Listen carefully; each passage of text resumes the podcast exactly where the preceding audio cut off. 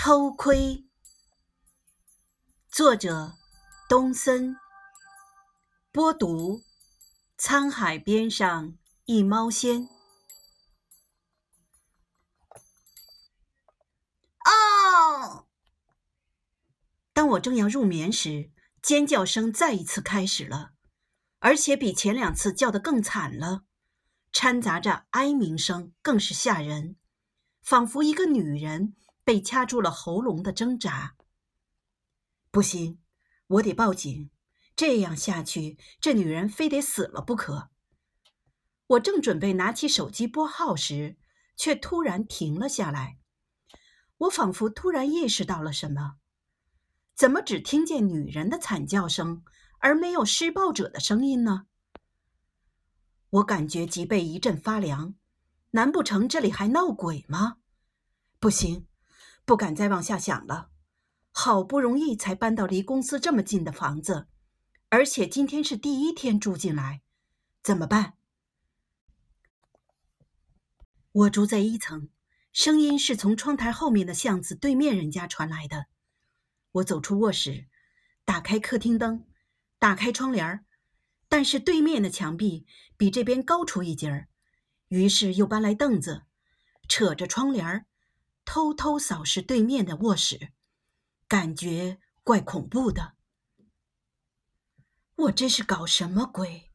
我自言自语道：“佛祖保佑，罪过罪过。”睡觉睡觉，什么都没发生，没发生。看着窗外黑漆漆的一片，再想到刚才的尖叫声，吓得我差点从凳子上摔下来。而当我准备拉上窗帘时，对面人家的灯却亮了。原来对面住的是两位老人。老头一动不动地瘫在床上，瘦得像堆枯柴。他的老伴儿满脸愁容，端着一盆热水进来，给他翻身擦拭。当老人糜烂的脊背面对着我的眼睛时，我的手不自觉地用力捂住了嘴，眼泪落了下来。我不忍心直视这样的画面：一个瘫痪在床的老人，一动不动地忍受痛苦，每一分，每一秒。你还难受吗？难受就叫大点声儿，不难受。就叫小点声儿。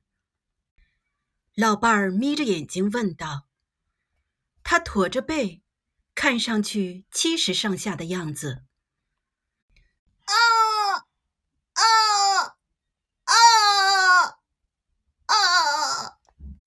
老人又尖叫了，他的眼睛瞪得用力，那痉挛的筋骨旁蹦出的脓液，一股股的。渗透在无奈的脊椎上。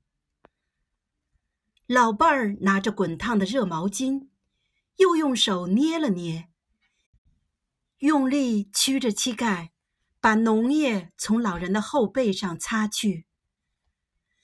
啊啊！老人的叫声宛如在深夜里忍受暴虐的女子。也像是寒冬时被父母抛弃的幼儿。我的手颤抖着把窗帘拉上，不敢看，也不忍再看了。这老人瘫了，不能动，躺在那里太久，身体腐烂了，太难受，所以惨叫。照顾他的老伴儿看上去身体也不太好。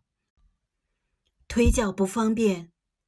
至于老头为什么说不出话，是不是有什么其他疾病，我不知道，也不忍知道。不过，一个人一生说不出的话太多了，就不会再想说话了吧？反正我也睡不着了，就把灯打开了。也许等会儿老伴儿睡去。这老头一个人孤零零的面对人生尽头的黑夜时，看见对面邻居家的灯光，会不会有一丝欣慰呢？看到这老人，想到远在老家的爸爸妈妈，再想到我自己，生老病死这种人间常事，为何此时此刻如此的让人心疼？